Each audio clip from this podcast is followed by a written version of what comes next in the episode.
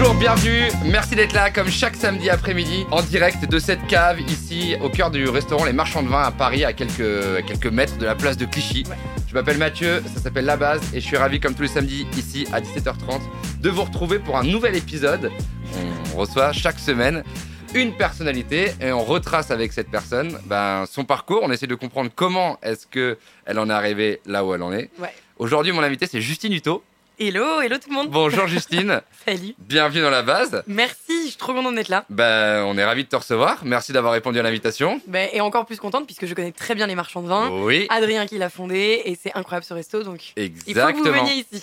Et oui, parce qu'en fait, il y a un, un lien euh, entre le, le restaurant et Justine, parce que si je dis pas de bêtises, en fait, tu as fait un certain nombre de dîners ici Oui. avec des personnes qui avaient participé au crowdfunding. Exactement au crowdfunding de ma boîte et Voilà. j'ai rencontré plein de gens. euh, J'avais 44 dîners à prévoir donc en fait j'ai fait 4 dîners de 10 personnes mais c'était à chaque fois un accueil incroyable donc, euh, et je reviens d'ailleurs ici ce soir. Enfin, je suis Voilà. tout le temps marchand de vin quoi. On y va? On y va, allez. Bienvenue dans la base, Justine. Merci.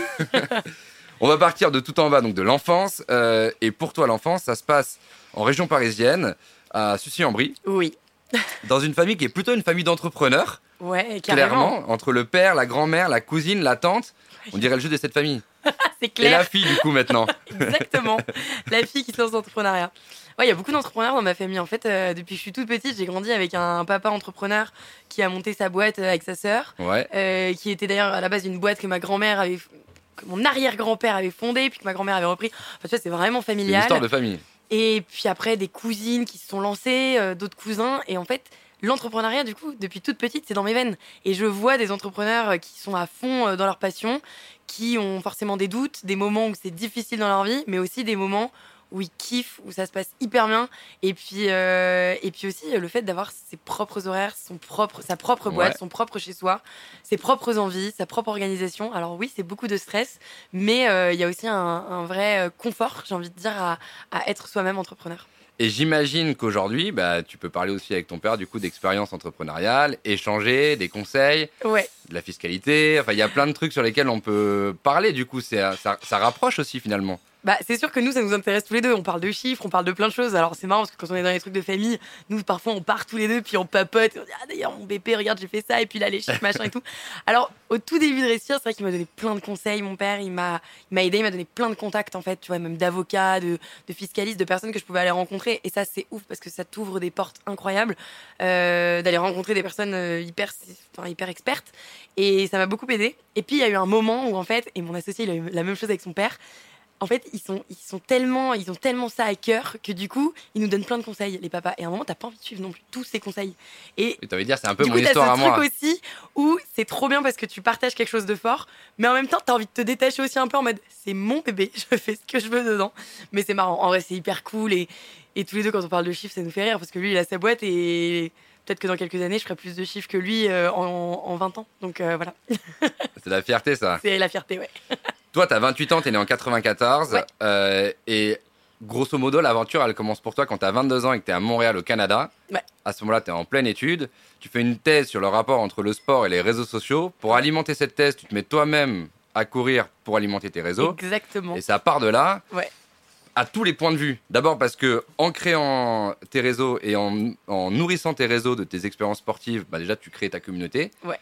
Ça c'est le premier point et la première clé. Et la deuxième clé, c'est qu'en fait en courant, euh, on, on identifie une tumeur bénigne. c'était une tumeur bénigne à la poitrine. Ouais. Exactement. Et c'est cette tumeur qui va lancer l'aventure Respire. C'est ça, qui est mon tremplin. En fait, comme tu le dis, j'ai- j'ai j'ai- donc j'ai fait toutes mes études au Canada. Je suis partie à 18 ans de France. J'ai Ouais. passé 6 ans à Montréal. Ouais. J'ai d'abord euh, diplômé en finance. Ouais. Et ensuite, je me suis dit, la finance, c'est cool, mais est-ce que je me vois vraiment bosser en finance? En fait, je suis beaucoup trop relationnelle pour ça. Et la finance, je sais pas, il y avait un truc finalement qui me plaisait moins. Et du coup, je me suis dit, le marketing, c'est quand même hyper cool. Donc, j'ai bifurqué et j'ai fait une maîtrise scientifique en marketing. Ouais. Et là, euh, il fallait que je trouve un sujet de thèse de fin d'études.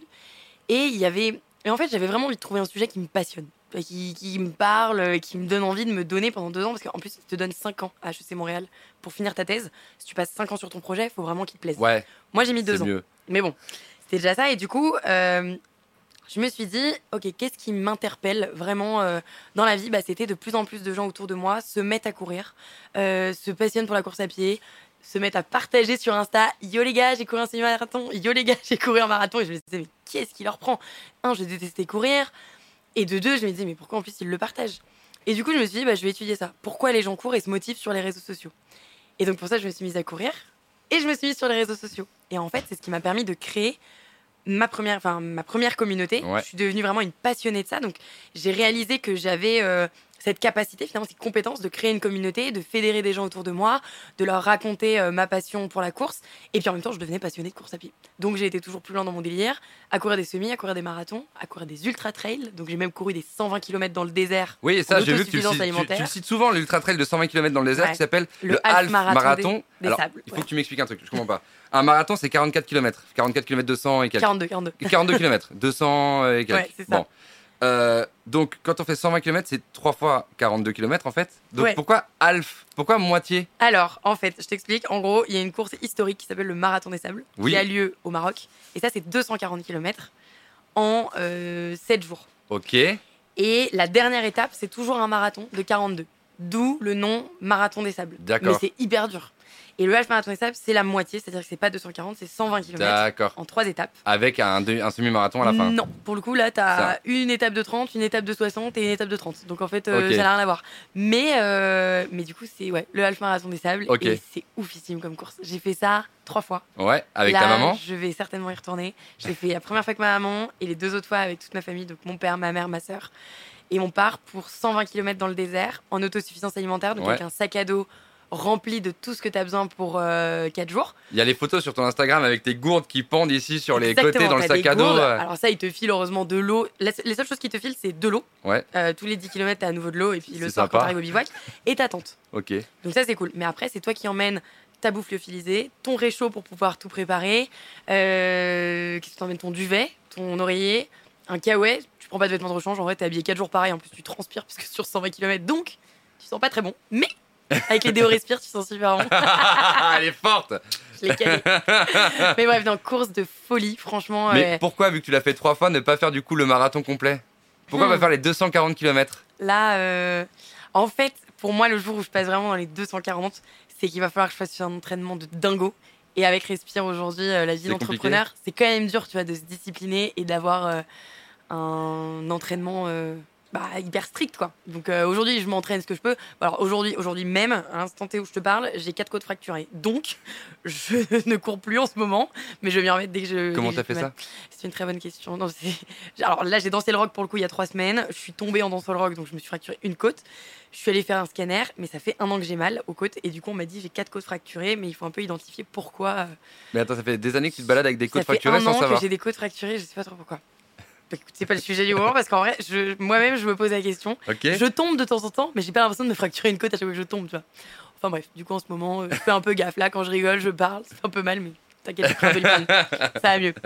Mais donc, Alors, ouais, On va donc trinquer, regarde, ça va te faire du bien la mais côte. vas-y, grave. à la vôtre. hein. Et hum, donc je te disais, je me suis passionnée de course à pied à fond. Et en fait, ça m'a fait prendre conscience à quel point le corps il est magique. Enfin, tu vois, notre corps qui nous porte euh, toute notre vie, Ouais. c'est notre corps qui nous permet de faire des choses incroyables, de se lancer dans des activités euh, physiques, manuelles, sportives, intellectuelles. Peu importe tes activités, c'est ton corps qui te le permet. Et du coup, me faire toutes ces courses, je me suis dit, mais mon corps, il est magique. Quand je me suis inscrite à mon premier marathon, dans ma tête, jusqu'à la ligne de départ, même pas encore sur la ligne de départ, je me disais, t'es incapable de passer la ligne d'arrivée. Qu'est-ce que je fous là quoi? Et en fait, quand j'ai passé cette ligne d'arrivée de mon premier marathon, je me suis dit, c'est fou en fait. Le corps, il est exceptionnel. Le corps, il va te porter jusqu'au bout. Tu lui fixes un objectif, ok, tu t'entraînes dur, mais en fait, il va t'emmener hyper loin. Et là, j'ai eu cette prise de conscience. Et puis, en parallèle de ça, j'ai eu ce diagnostic euh, d'une tumeur bénigne. Donc, Ouais. en soi, c'est sans gravité, mais au début, il y a quand même ce mot tumeur Ouais. plusieurs examens pour me dire que c'est bénin. Et en fait, euh, il y a eu une prise de conscience énorme de me dire, mais waouh Alors mon corps, il est magique, mais en fait, il est aussi hyper fragile. Et donc, il faut que j'en prenne soin, mais au plus profond, quoi. Et comme euh, la tumeur, elle était juste là, euh, que euh, bah, les médecins ont commencé à me Elle parler était des sous selles, en fait, c'est Ouais, ça Juste sous les selles. Ouais. Et du coup, il y a des médecins, en parlant avec eux, qui ont commencé à me parler bah, de la nocivité des sels d'aluminium, des antitranspirants, des déodorants. et donc Ouais. il fallait faire attention. C'est un donc peu ça mon, mon déclic, mon travail un peu psychologique que j'ai fait. Et je me suis dit, mais en fait, euh, si. Du coup, j'avais, tu vois, j'avais j'avais 22 ans, donc à l'époque, je suis partie à la recherche d'un déo sur le marché. Je me suis dit, je vais acheter les déos naturels où il n'y a pas les ingrédients controversés que les médecins m'ont dit de plus utiliser. Et en fait, euh, je trouvais des déos, mais je trouvais des trucs qui s'appliquaient à la main, qui puaient, qui n'étaient pas efficaces. Et en fait, je trouvais que c'était vraiment compliqué. Donc, je me suis dit, en tant que la petite dernière d'une famille d'entrepreneurs, et bah si je le trouve pas, pourquoi ce serait pas moi qui le ferais? Et voilà, et j'ai rencontré Thomas à ce moment-là. Ça a été un gros déclic aussi. Thomas qui est mon associé. Thomas Ouais. Méheux. Mais euh, Et Thomas, en fait, c'est une rencontre d'amis d'amis. En gros, t'étais Ouais. en soirée, tout d'un coup, tu parles avec ce mec et il y a une prise de conscience assez. Il y a eu un déclic assez Ouais, facile et rapide, en fait.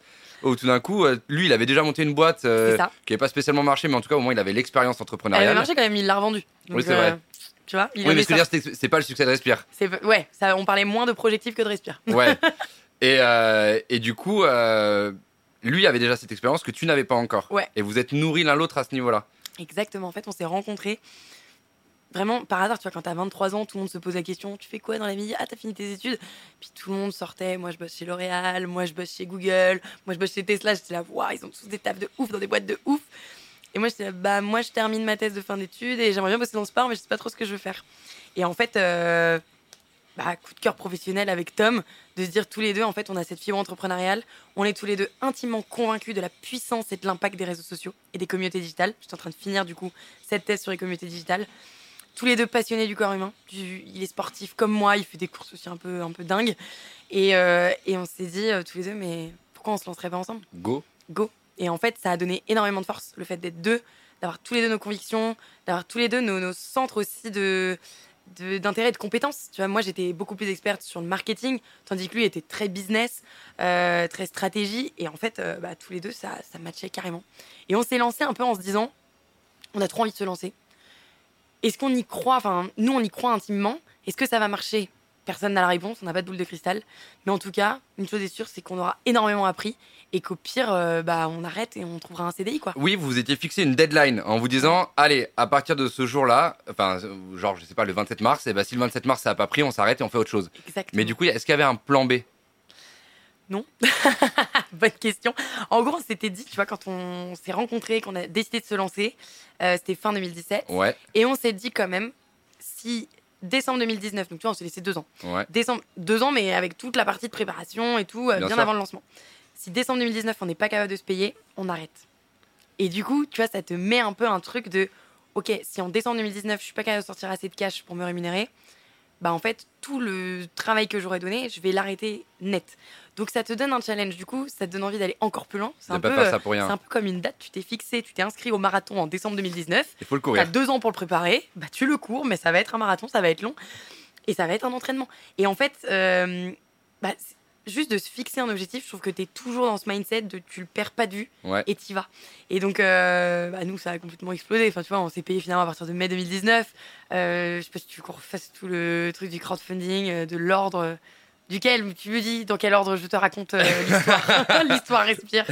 Mais alors, il y, a- il y a une question que je me suis posée, c'est que tu parles des deux ans que vous êtes fixés Ouais. sans se payer. Ouais. Mais comment on vit sans se payer pendant deux ans? C'est une vraie question.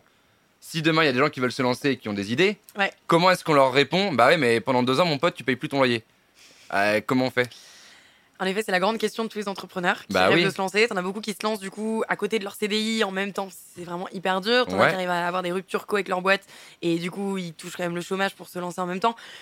Nous, euh, moi, il s'avère que j'étais euh, étudiante. Donc, je terminais mes études. Donc, il y avait pas de chômage. Il n'y avait pas de chômage. euh, J'avais pas de cash de côté du tout. Non T'avais les parents pas très loin Mais j'avais les parents pas très loin. Donc en fait, j'ai eu cette chance d'avoir euh, mon père en banquier.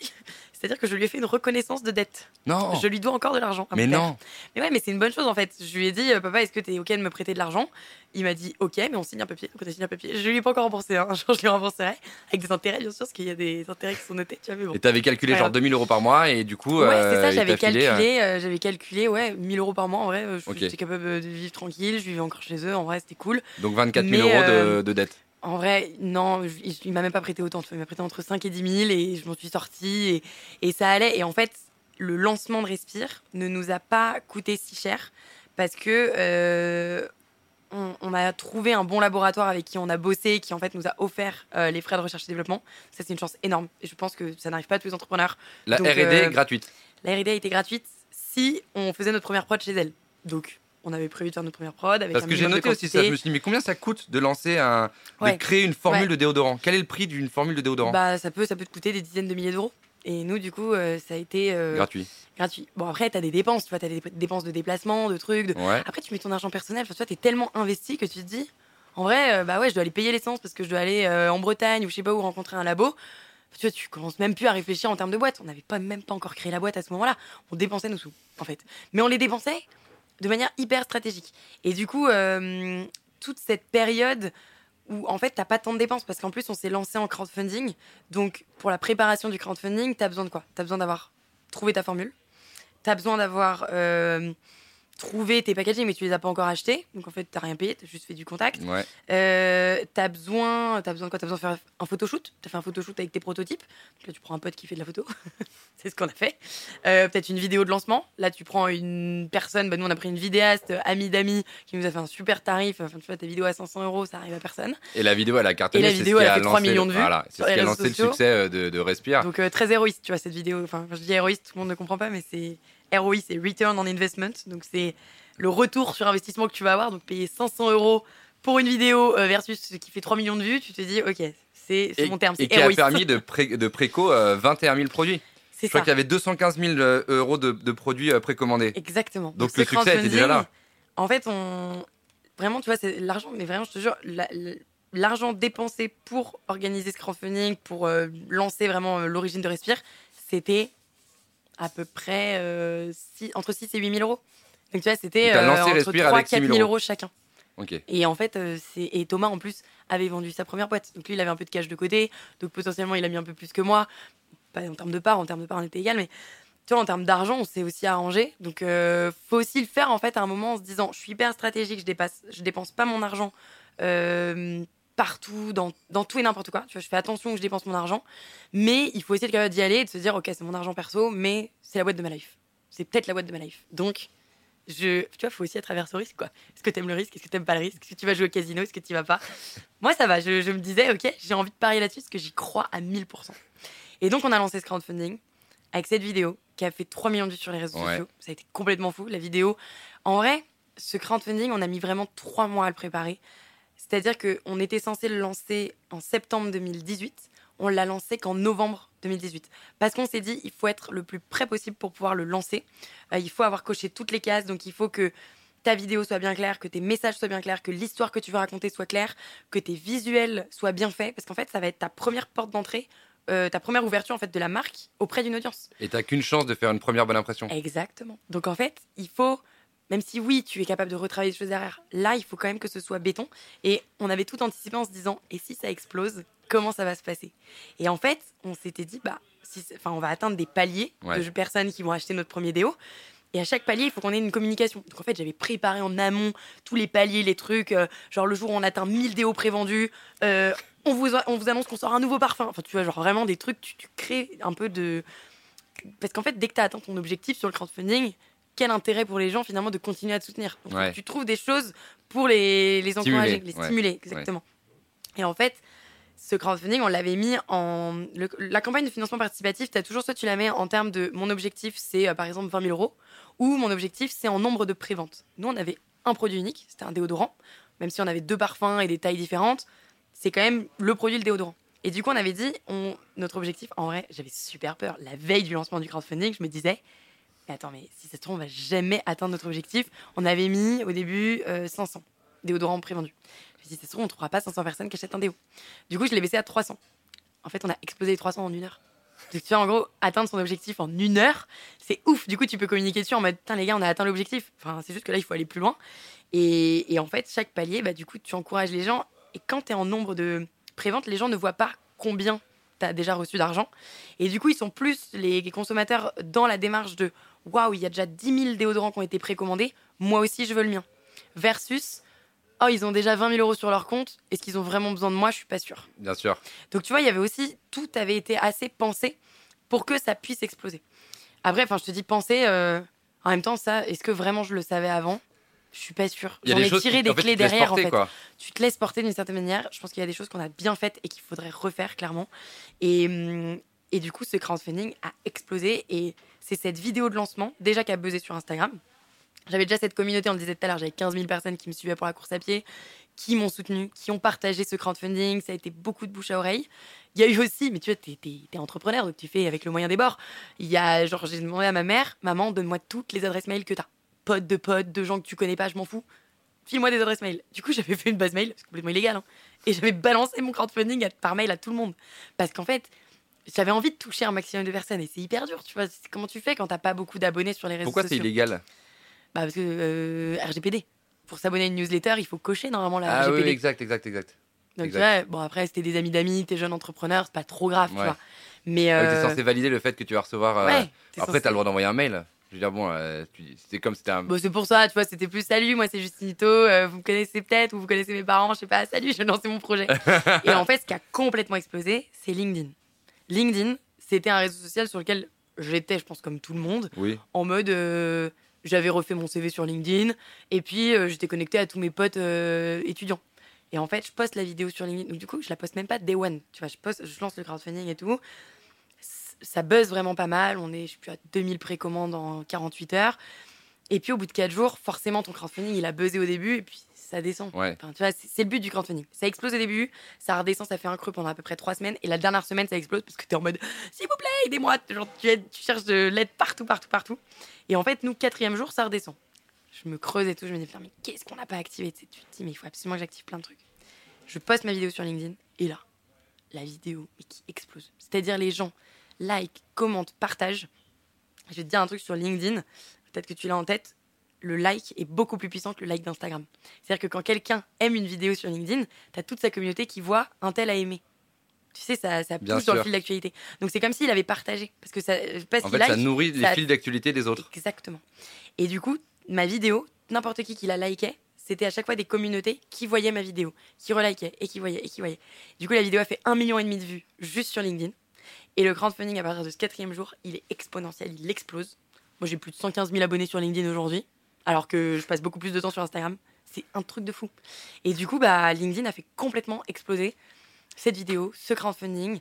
Et c'était pas spécialement mais même pas du tout. Mais c'est hyper intéressant ça. Ne sous-estimez pas LinkedIn. Ah bah, Surtout ne pas sous-estimer LinkedIn. Et en plus, on était en 2018. Donc, remettons-nous dans le contexte. dans le contexte. En 2018, on utilise tous beaucoup Instagram. Bien sûr. LinkedIn, on l'utilise à des, à des, enfin, un escient. Je veux trouver un taf. euh, Exactement. je, parta- je parle d'actualité, de trucs. Mais personne parle de sa live sur LinkedIn.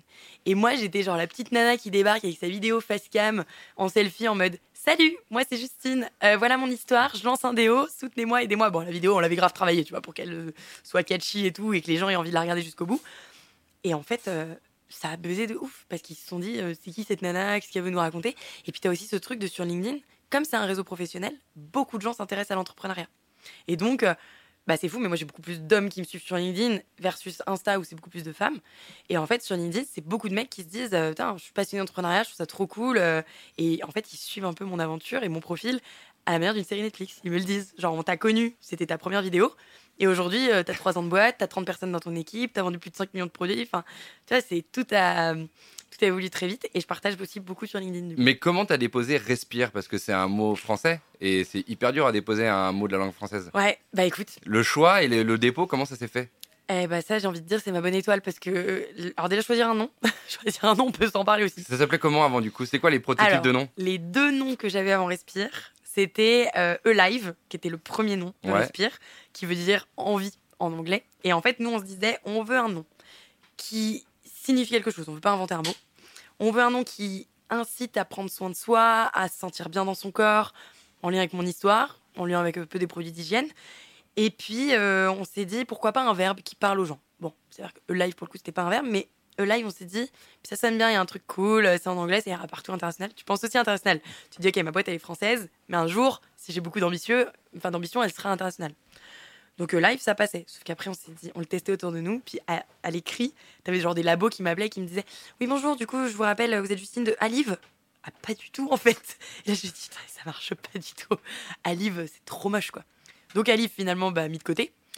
Après, on a choisi Decide, qui voulait dire decide en anglais.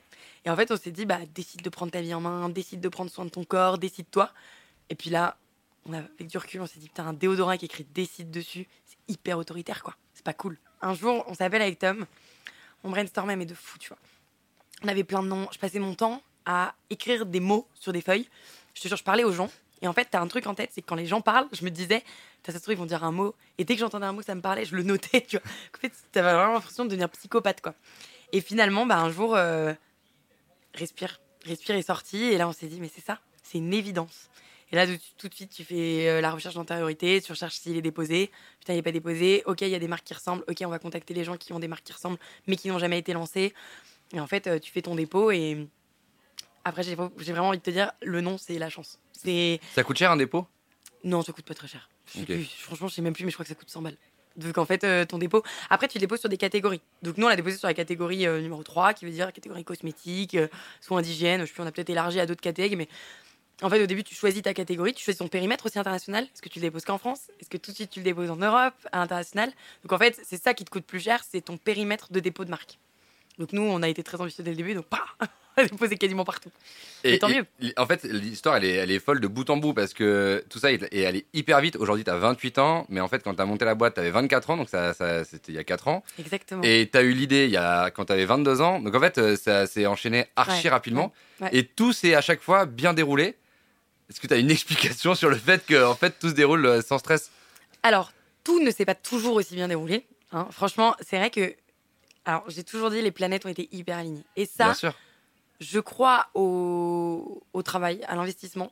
Et je suis convaincue qu'il y a toujours une petite part de chance. Tu vois, as un truc où, je sais pas, je suis convaincue d'avoir une bonne étoile qui me suit et amène la bonne étoile. Dans le livre, tu dis souris à la vie, la vie va te sourire. Ouais. Et c'est pour ça que tu souris beaucoup?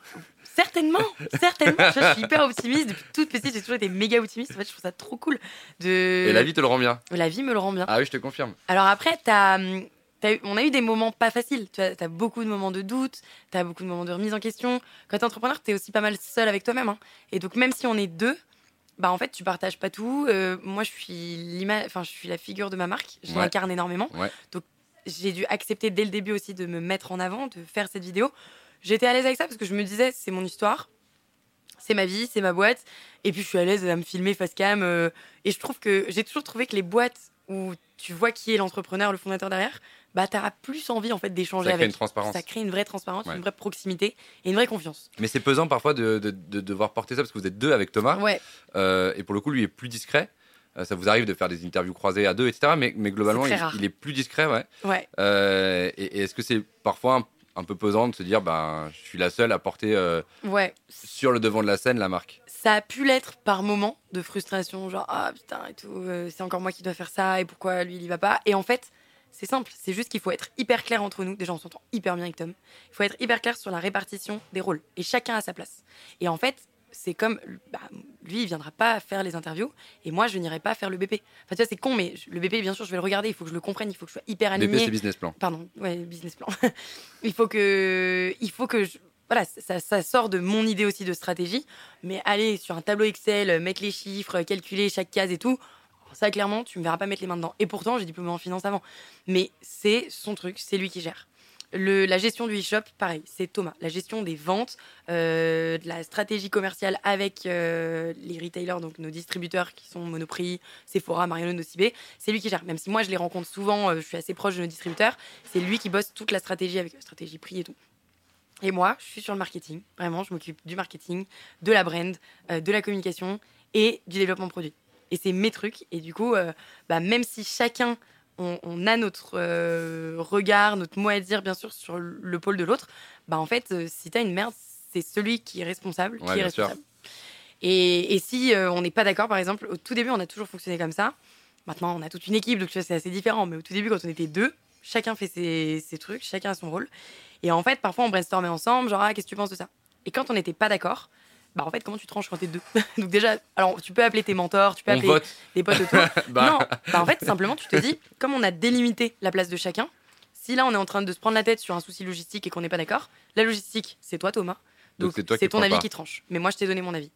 Et du coup en fait t'es beaucoup plus à l'aise dans tes baskets. Donc tu vois le fait que, Thomas soit pas euh, l'image de Respire ça me gêne pas du tout euh, au contraire, je trouve ça très cool qu'on soit pas à deux euh, au même moment sur le même truc parce que sinon on perdrait vachement de temps en fait. Euh, et comme tu vois, tout va très vite, donc il faut être très efficace dans l'organisation de notre temps. Et après, est-ce que ça m'a pesé par moment tu vois, Parce que maintenant, bah, Respire a, a énormément grandi, on m'a beaucoup vu. En 2020, on est passé sur M6 dans Qui veut être mon associé.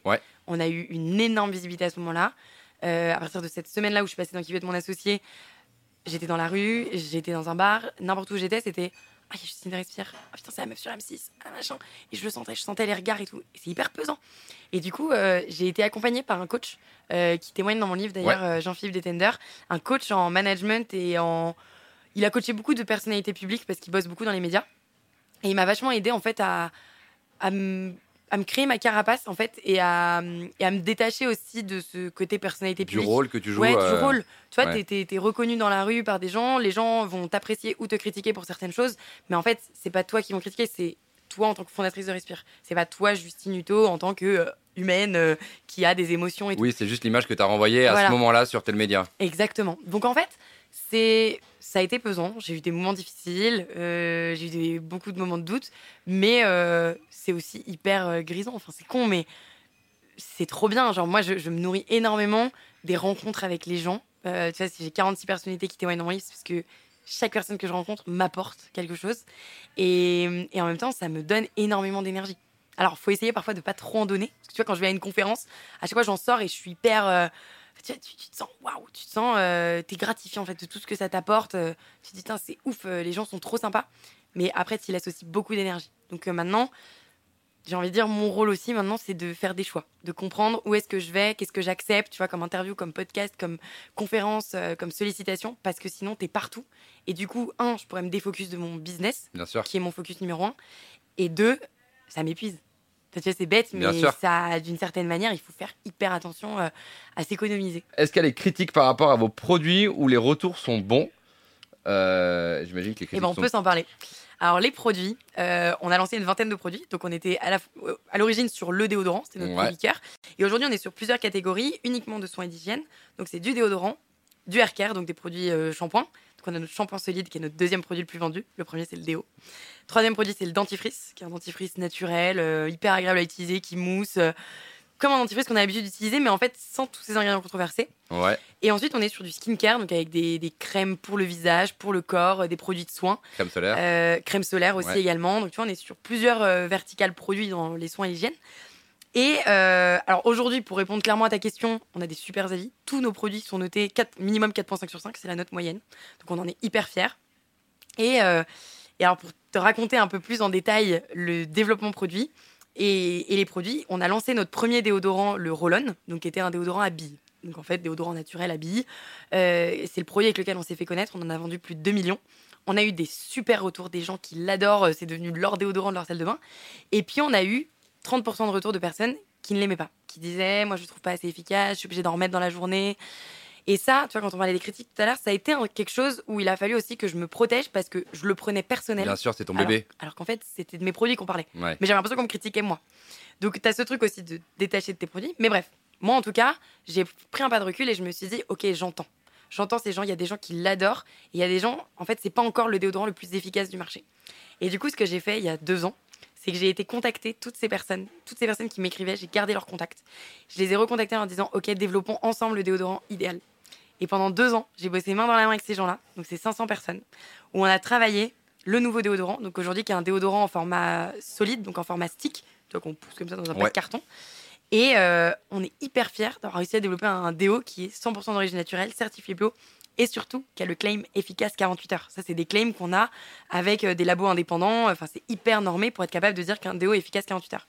Et aujourd'hui, t'as pas de déo bio sur le marché qui est efficace 48 heures. C'est le seul. C'est le seul. Donc on est trop fiers. Je pense qu'il y en a d'autres qui vont arriver, mais aujourd'hui c'est nous les premiers, donc on est trop fiers. Et ça, c'est vraiment parce qu'on l'a développé avec notre communauté. Donc c'est plus de 500 personnes qui l'ont testé et retesté et retesté les nouvelles formules. Et en fait, j'ai retravaillé ce produit jusqu'à ce qu'il soit idéal et que tout le monde l'aime. Et donc quand je l'ai lancé en septembre dernier, j'ai fait une énorme OP en mode satisfait ou remboursé pour m'assurer que tous les gens qui n'avaient pas aimé notre premier déo, bah, ils l'achètent et ils se disent ok, je suis capable de le retester. Et au pire, s'il me plaît pas, je me fais rembourser. Qu'aujourd'hui, il est toujours en satisfait ou remboursé sur le site parce que mon objectif, c'est de le mettre dans la salle de bain des gens. Et donc, ce que je veux dire par là, c'est que on a complètement euh, euh, complexifié, veux dire, ce processus euh, de co-développement de produits avec notre communauté.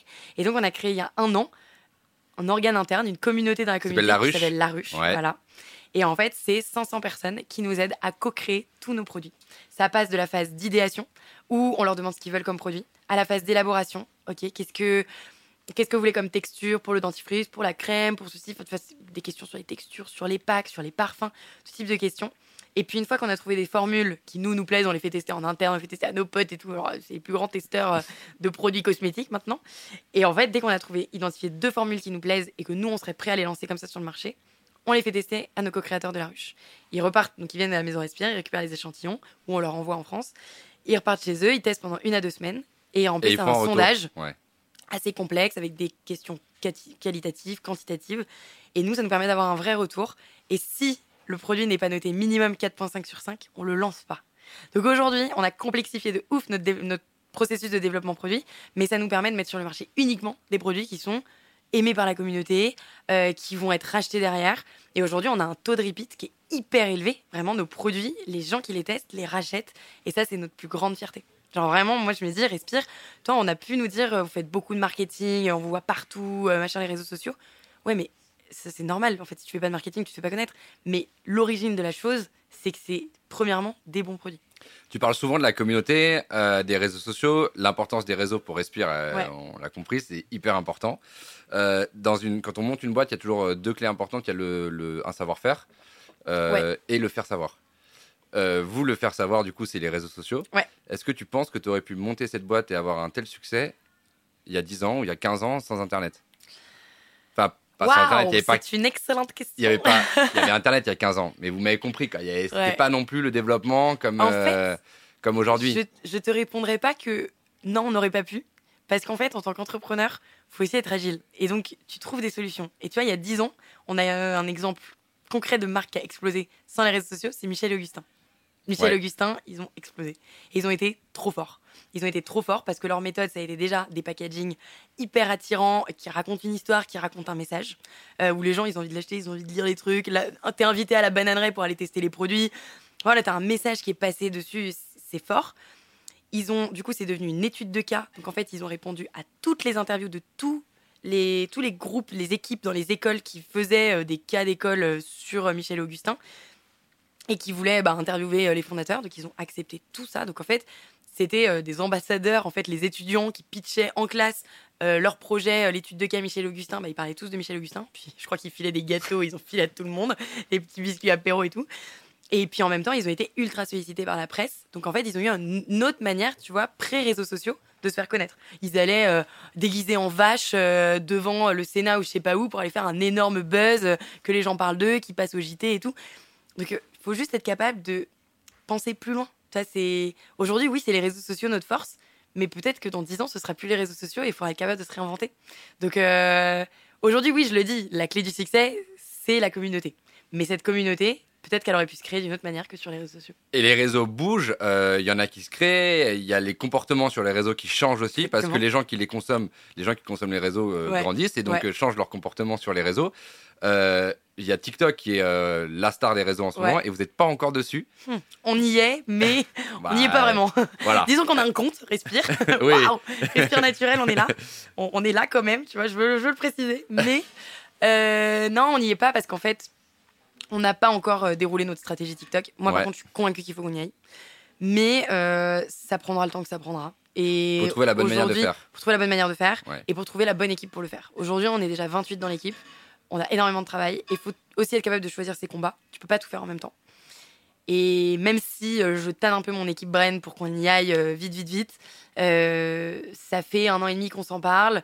Peut-être qu'on aurait pu y aller il y a un an et demi, mais on avait tellement d'autres choses à faire que faut pas regretter de pas pouvoir être partout en même temps. En fait, c'est ça aussi la difficulté d'un entrepreneur, c'est qu'il faut prendre des décisions. Faire et des prendre choix. des décisions, c'est renoncer à des choses. Donc, j'ai renoncé à TikTok euh, originellement. Aujourd'hui, je me dis, ok, c'est une connerie, il faut absolument qu'on y aille.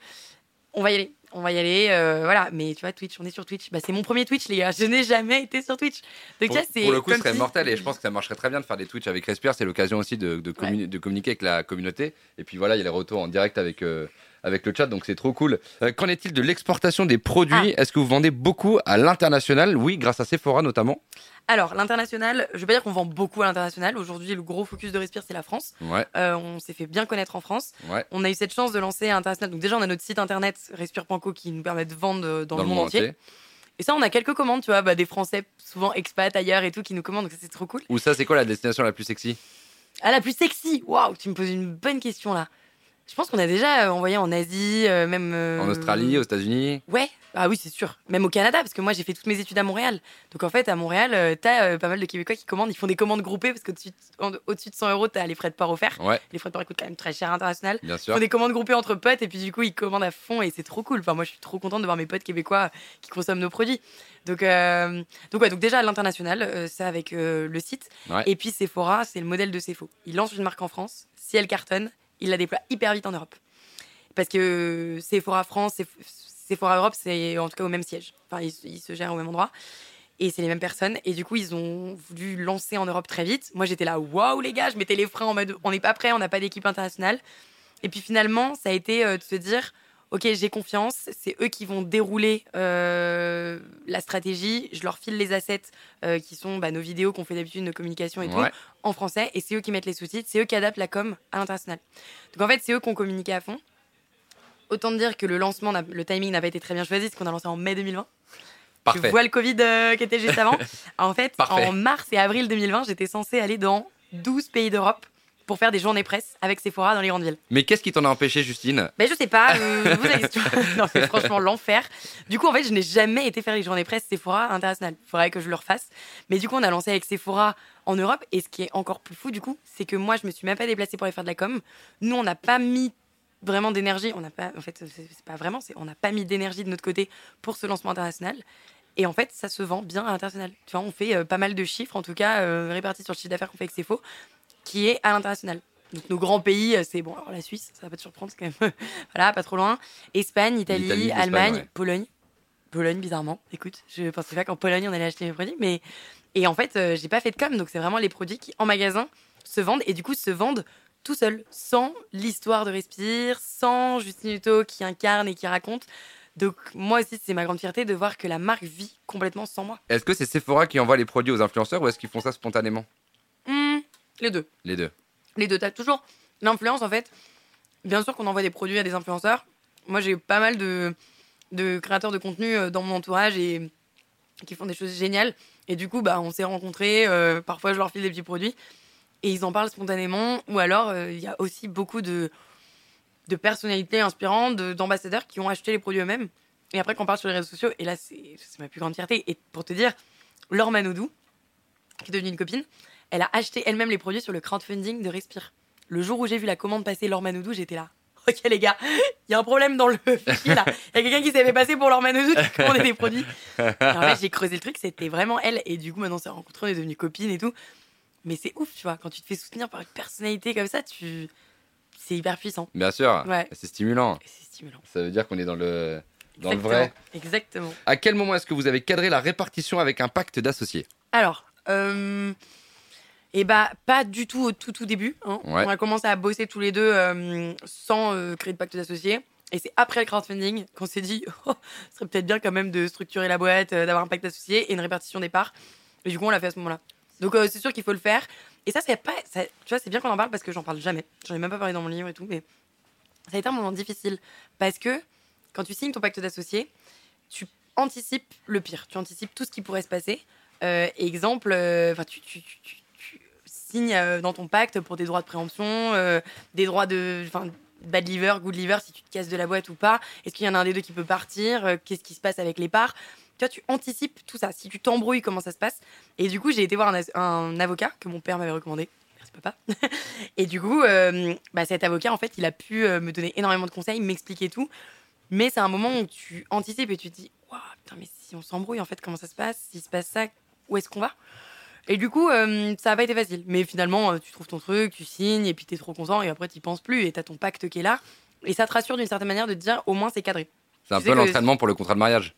Complètement. De toute façon, on m'avait dit, fais gaffe, euh, t'associer, c'est pire qu'un mariage. Alors, déjà que je suis pas mariée, je m'étais dit, oh, oh, déjà que je connais pas le mariage, mais alors là, si c'est pire, on verra. Donc, donc ouais, mais du coup, on l'a fait euh, juste après le crowdfunding et je pense que c'était un très bon timing. Ça sert à rien de se précipi- précipiter à le faire, mais euh, faut pas non plus le faire trop tard, quoi. Du coup, il y avait une deuxième question. Ah oui, le respire tour avec Thomas. Oui, et ben je vois en plus que c'est Victor de Studine qui pose la question. Et Victor, on l'a vu à Lyon. Euh, il a une super boîte et en fait, il m'a. En gros, je vous explique le respirateur parce que du coup, vous savez pas ce que c'est. Alors euh, là, j'allais vous parler en plus. On l'a pas vu pendant le respirateur, on l'a vu pendant le Respire Express. vous voyez, on a plein de noms avec Respire. On organise plein de trucs. Faut vraiment, quand je dis, il faut je vais dire en anglais un peu à la version euh, euh, québécoise, c'est think out of the box, quoi. Genre, tu penses, tu sors de ton cadre et tu réfléchis à des, à des concepts un peu innovants, originaux que tu peux mettre en place pour ta boîte pour faire du Mais c'est stimulant, ça évite de rester dans une routine. Exactement. Donc, on a fait déjà le Respire Tour. Il y a, euh, c'était début 2020, donc ça, ça fait longtemps. Et le Respire Tour, c'était, on allait dans les grandes villes de France rencontrer notre communauté. Donc j'en ai fait 6. Et en fait, euh, j'y allais, bah, par exemple, Bordeaux. On y est allé, on est arrivé, on a fait un petit événement au Monoprix de Bordeaux. Donc les gens venaient nous voir au Monoprix. Ensuite, on a fait une activité yoga où les gens pouvaient s'inscrire. On avait 400 inscrits. Donc on a loué une ancienne église, trop drôle, pour faire un cours de yoga géant avec plein de Bordelais de la communauté. Est-ce que Manodou est venu? Après, on a fait un talk avec Laure Manodou. Ah. C'était vraiment cool. Donc, on a fait ce talk avec Laure Manodou. C'était fou. Il y avait encore 400 personnes. Et, euh, et c'était génial. Et en fait, ça permet de rencontrer la communauté, euh, vraiment de créer un lien fort avec elle. Et tu te rends compte que la communauté, c'est pas uniquement du digital, c'est pas uniquement virtuel sur les réseaux sociaux, mais c'est très concret finalement. Tu te rencontres, tu échanges, euh, et c'est génial. Et tu prends beaucoup plus de retours en plus que sur les réseaux sociaux. Donc ça, ça valait vraiment le coup. Donc on l'a fait, le Covid nous a stoppé. J'aimerais beaucoup qu'on le remette en place, mais c'est à organiser. Et en tout cas, sinon, euh, Victor Studin, je l'ai rencontré pendant le Respire Express. Donc ça, ça a été un autre projet au moment du lancement de notre nouveau déo, le déo euh, solide, donc efficace 48 heures, où en fait on s'est dit, ok, pour le lancer, il faut qu'on fasse un peu le buzz et qu'on et que voilà, les gens nous retiennent. Donc, qu'est-ce qu'on veut mettre en avant? On veut mettre en avant le côté 48 heures du déodorant. Notre déo, il est fabriqué où? Il est fabriqué dans le sud de la France. On va partir de l'usine, Thomas et moi, avec uniquement des déodorants dans le sac, rien d'autre. Et on a 48 heures pour remonter jusqu'à Paris. Attends, mais ça, c'est quand vous êtes parti de Grasse? Ouais, exactement.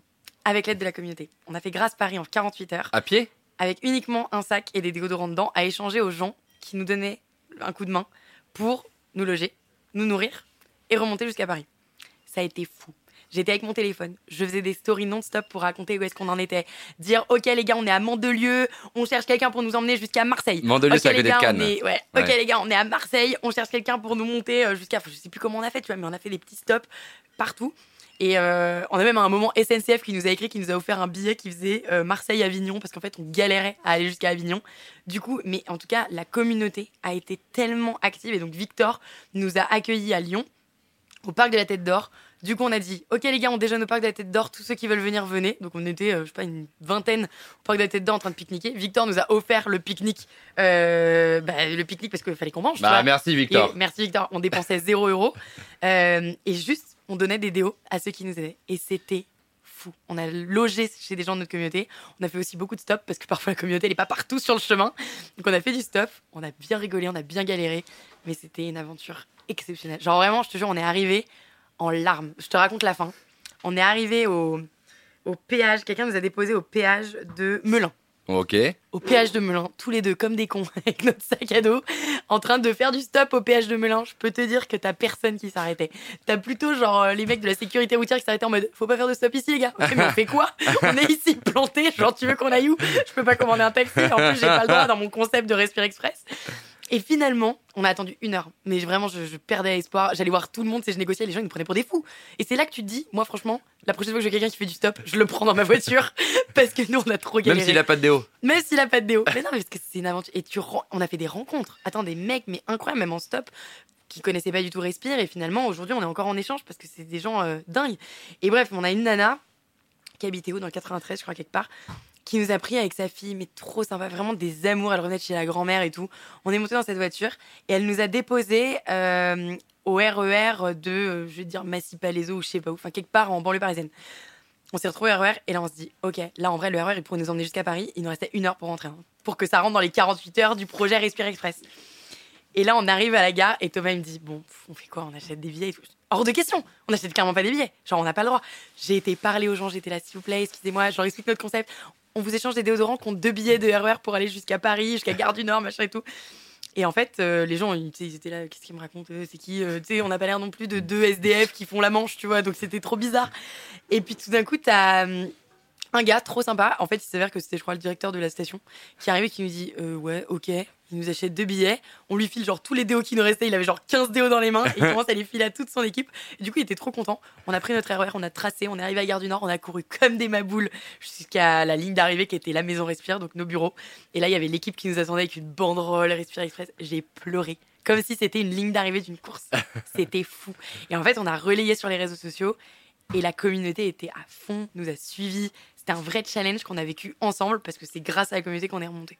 Donc tu vois, c'est que des projets comme ça où tu te dis, putain, mais pensons plus loin que juste un petit post sur les réseaux. Je me suis demandé d'ailleurs quel vertige ça pouvait créer de se retrouver à la tête euh, d'une trentaine, demain une cinquantaine et après-demain une centaine de personnes. Ça doit forcément créer un petit vertige parce que quand on travaille pour soi, bon, bah, si on n'a pas de quoi Ouais. payer le loyer à la fin du mois, bah, c'est de soi pour soi. Ouais. Mais quand on doit donner les salaires d'une trentaine d'employés parce que eux vont payer Ouais. leur loyer et acheter euh, leur Ouais. nourriture et remplir le frigo Ouais. avec, bah, ça crée forcément une certaine responsabilité sur les épaules. Mm. Comment est-ce qu'on le gère? Ouais, quand tu parles de vertige, c'est vrai que j'en ai de temps en temps. En fait, en fait, c'est pas des vertiges de je m'inquiète de pas réussir à les payer parce qu'aujourd'hui, Respire, on a une croissance qui est saine, c'est-à-dire qu'on est rentable. C'était vraiment un objectif qu'on avait avec Thomas. Aujourd'hui, tu as plein de startups qui se lancent, qui sont absolument pas rentables, qui dépendent uniquement de levée de fonds tout le temps pour être capable de payer ses salariés. Nous, on est rentable aujourd'hui. Donc, en fait, je- mes salariés, in fine, je vais pouvoir les payer. Puis aussi, je fais attention. Tu vois, quand je te dis, euh, je me suis pas lancée sur TikTok, bah, c'est parce que j'ai pas recruté une personne pour TikTok. Je fais attention à mes dépenses, attention à mes recrutements. On prend uniquement ce dont on a besoin. Encore aujourd'hui, on est quand même une équipe assez conséquente, tu vois. Est-ce que c'est une annonce de poste? Parce qu'il y a peut-être quelqu'un qui Pas va encore. vouloir. euh, Enfin, euh, quoi Prenez de l'avance, hein jamais, les gars. Prenez de l'avance. Si vous êtes très bon sur TikTok et que vous voulez venir chez Respire, même en stage ou quoi, écrivez-moi. Mais ouais, donc c'est plutôt un vertige de se dire, Pouah, je regarde jamais derrière en fait. Mais qu'est-ce qui s'est passé? Le train, il est passé à une vitesse en Bien trois sûr. ans. Et tu vois, je, je fais des interviews, des trucs. Ces chiffres, je les sors. On est 30 personnes, on a vendu plus de 5 millions de produits. euh, on a ouvert 3000 points de vente. C'est des chiffres qui sont un peu vertigineux en fait quand ils pensent vraiment. Parce qu'il y a, des, il y a des- Et- des humains derrière. Bah ouais. Bah oui. Et en fait, euh, réaliser ça. Et puis, c'est surtout quand on fait des séminaires avec l'équipe et que je vois tout le monde qui s'entend si bien. La famille qu'on a créée, tu vois, les gens, c'est sont tous devenus potes dans, dans la vie en dehors de leur taf, quoi. Et moi, je m'entends trop, trop bien avec eux. On fait des verres ensemble. Enfin, c'est des gens qui sont rentrés dans, mon cercle proche, quoi. Et non, c'est beau. C'est beau. Enfin, c'est pas un vertige euh, stressant, c'est plus un, un vertige en mode. euh, Pouah, c'est ouf quand même. Tu vois, tu disais 28 ans, bah en fait j'ai 28 ans dans deux semaines, euh, pour être honnête, j'en ai encore 27, mais parfois tu te dis putain, c'est ouf quoi. C'est ouf. Non, je suis trop fière. T'es toujours hyper souriante, t'es très positive, t'es très énergique. Euh, on le sent, euh, même en évidemment. couché, même en. Voilà, je sais plus parler. Même veux- en tu veux des mots couché tard, m'ayant couché tard, comment tu le dis c'est ça Je me suis En couché mettant- tard. en mettant couché- couché tard, je Exactement. sais plus parler. J'ai quand même de l'énergie, mais plus les mots. T'as de l'énergie et puis surtout t'as un rapport au corps qui est hyper important dans, dans le livre. D'ailleurs, euh, tu parles beaucoup du corps. Du coup, en gros, à l'intérieur, il y a une dizaine de clés de lecture sur ton parcours euh, et donc ces clés de lecture sont enrichies d'expériences d'une Ouais. cinquantaine de personnalités qui sont venues témoigner dans le livre. Et sur la dizaine de clés de lecture, il y a quand même prendre conscience de la magie du corps, boum. Passer à l'action, l'action c'est quand même le corps, les limites du corps, être à l'écoute du corps. En gros, il y en a 5 à peu près Ouais. sur 10 qui sont liés au corps. Ouais. On sent que c'est hyper, euh, hyper important. Est-ce qu'on a le droit, parfois, d'aller mal? Évidemment. Évidemment, et c'est hyper sain d'aller mal. C'est hyper sain, c'est il faut être capable de s'écouter. Et en fait, euh, il faut, en fait, il faut être capable de s'écouter pour aller bien déjà, parce que si tu t'écoutes pas, tu te lances dans un tumulte. Enfin, tu con, mais en tant qu'entrepreneur, tu continues. Je dis entrepreneur, mais peu importe ce qu'on fait dans la vie, il y a un truc qui nous embarque, on est à 1000% et on s'arrête jamais. Et du coup, il y a un moment, tu, en fait, il y a beaucoup de personnes, c'est très réputé que tu vis ta vie professionnelle à fond, puis le jour où tu es en vacances, tu tombes malade. Pourquoi? Parce que ton corps, il parle. Ton corps, il dit Ok, ma cocotte, je t'ai fait tenir là, c'est bon, j'ai pas lâché. Maintenant, tu es en vacances, tu te relâches, c'est maintenant. Et tu vois, c'est bête, mais ça arrive à plein de gens qui, quand ils sont en vacances, ils relâchent, ils ont mal quelque part. Ouais. Parce que le corps, il parle, parce que le corps, il est trop bien fait. C'est pour ça que je parle du corps, parce que je suis vraiment une passionnée du corps, que je trouve, waouh, c'est le truc qui nous porte toute notre vie, quoi. Et, et c'est hyper sain d'aller mal. C'est hyper sain, il faut, t'as des moments de doute, faut t'écouter, faut, faut craquer. Et je suis pas la meilleure placée pour parler, et pourtant je le dis dans mon livre parce que je le sais. Mais même moi, parfois, je m'autorise pas à craquer, tu vois. J'ai des soucis euh, familiaux, euh, maman Ouais, qui est t'en parles un peu dans le livre, parle dans le livre. Ouais. Et parfois, j'ai des moments euh, waouh qui sont durs, et pourtant je me dis non, non, tu t'autorises pas, tu pleures pas, c'est bon, tu continues, machin et tout. Et en fait, euh, bah, faut aussi accepter, enfin assumer, tu vois, d'être accompagné, aller voir un psy, c'est pas uniquement quand t'es mal. Et donc en fait, j'ai vu une psy pour la première fois cette année, et je me suis rendu compte que ouais, j'ai le droit aussi de craquer.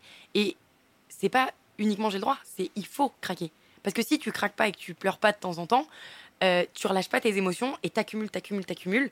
Et en fait, euh, après, t'es pas bien. T'exploses. Ouais. T'exploses complet. Et puis, toi, les gens qui ont fait des burn-out, c'est les gens qui ne se sont jamais écoutés, qui ne se sont à aucun moment dit il faut que je prenne des vacances, il faut que je coupe. Donc tu vois, le week-end, c'est important de couper. C'est pour ça que d'habitude, j'accepte pas les, les interviews le week-end. Mais là, c'est parce que c'était toi et vous. et que quand même, il y a du vent, c'est franchement. C'est la bonne On peut pas franquette. arriver mieux comme interview pour le samedi après-midi. C'est la cool. Est-ce qu'il y a des choses qui t'inspirent? Est-ce qu'il y a des parcours aujourd'hui euh, de d'autres sociétés, d'autres startups? Est-ce qu'il y a des choses que tu vois à droite, à gauche, tu dis putain cette idée on l'a pas eu Est-ce qu'il y a des trucs qui t'inspirent euh, Tout le temps, tout le temps. C'est.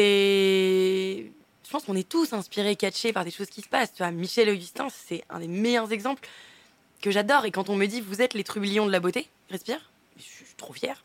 je me dis, ok, je veux bien, je prends ce titre-là. Donc, ouais, euh, Michel Augustin, des boîtes qui se lancent sans cesse. Rien que ce midi, ce midi, j'ai été déjeuner une salade à 16h, ok, j'ai pas déjeuné très tôt. J'ai été déjeuner une salade dans un petit endroit qui s'appelle LN10 à Paris. Je suis rentrée dans le truc, je trouve que le concept est fou, les salades sont trop bonnes. Euh, à la base, c'était juste un dark store qu'ils ont créé pendant le Covid, enfin un dark- store, une dark kitchen, Ouais. ils appellent ça comme ça, qu'ils ont créé pendant le Covid où en fait ils faisaient juste de la bouffe, mais t'avais pas d'enseigne du tout et ils livraient sur Uber Eats, Deliveroo. Enfin, ça, c'est en fait à chaque fois, je rencontre partout où tu vas, t'as affaire à des entrepreneurs. Toi, t'es entrepreneur, tu crées ton podcast, ton média, ton truc, et partout où tu vas, en fait, les gens t'inspirent, les gens te, te partagent des choses. Et moi, j'adore écouter des podcasts, regarder des documentaires. Le dernier documentaire, tu vois, que j'ai regardé à date et qui m'a qui m'inspire de ouf, c'est Orelsan. Ouais. Ça, sur Amazon dingue. Prime. Mais ouais, je suis allée le voir en concert. Là, j'ai eu la chance de le voir en concert il y a trois à semaines. Bercy? Ouais, c'était fou. Il y avait tout Paris qui était à son concert, c'était incroyable. Et puis après ça, j'ai vu la série, donc je connaissais les musiques et tout. Je me suis mise à écouter encore plus son album, parce que, enfin ses albums, parce que ses paroles parlent. Son, Bien sûr. voilà. Et là, regarder cette série, tu te dis, putain, mais le mec, c'est un génie, quoi. Et c'est un génie parce qu'en fait, il pense autrement. Il passe sa vie à déconstruire des choses qu'il a fait pour les reconstruire différemment.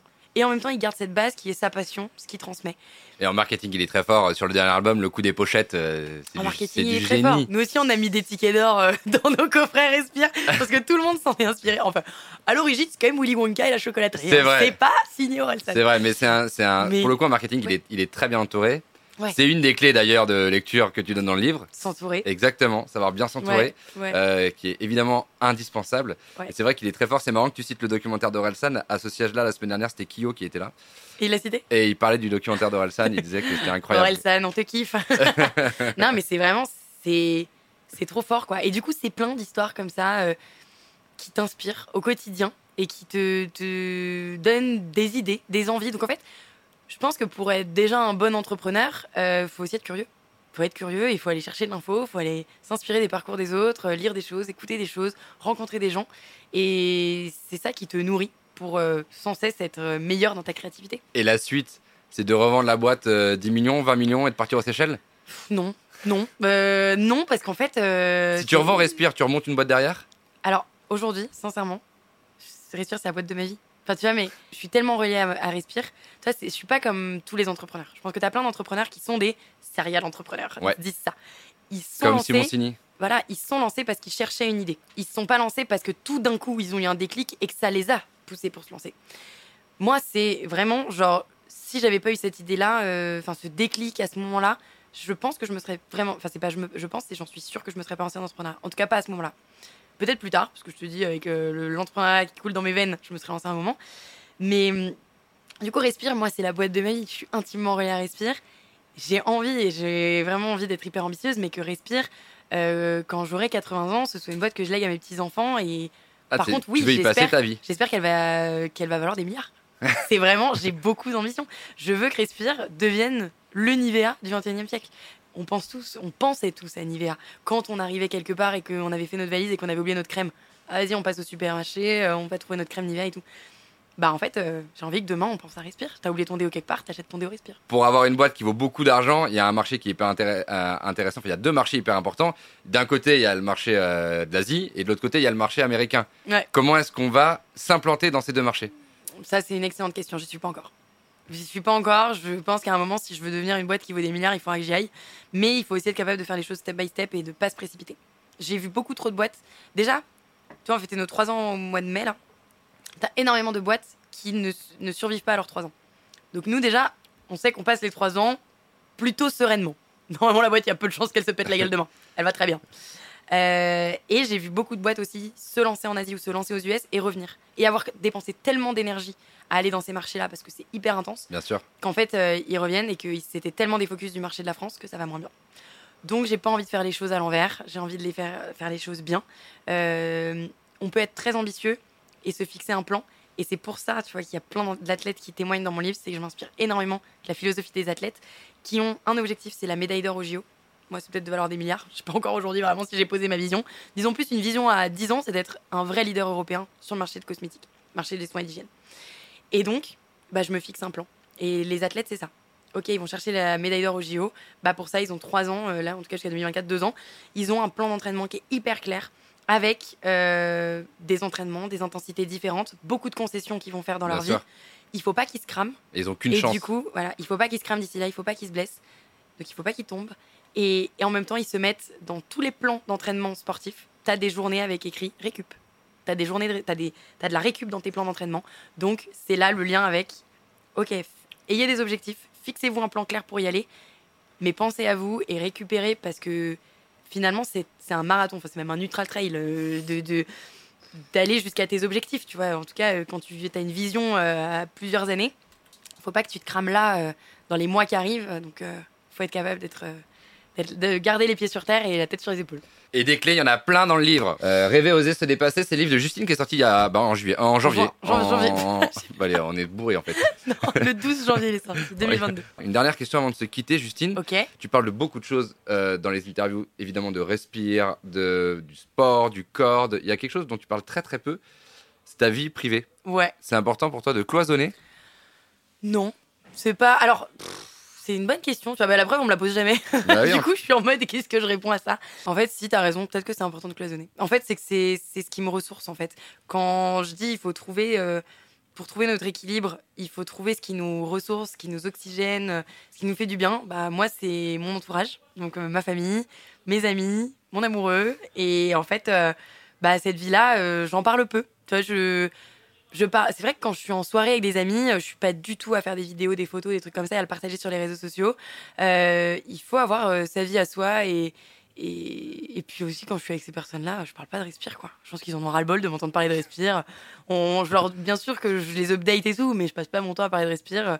On a carrément d'autres centres d'intérêt aussi ensemble, donc euh, donc ouais, ma vie privée, elle me fait beaucoup de bien. Et c'est vrai que je la cloisonne aussi d'une certaine manière parce que euh, ça me fait du bien. Après, je la cloisonne euh, à ma manière parce que tu vois, mes parents, ma sœur, j'en parle dans le livre, Ouais, j'en parle maman. beaucoup sur les réseaux sociaux, ma maman. Ouais. Et eux, du coup, ils- il a fallu aussi qu'ils acceptent, tu vois, que je les mette en avant. Bien et du sûr. coup, ma sœur, elle, parfois, elle est dans des bars et il y a des gens qui disent T'es la sœur de Justine.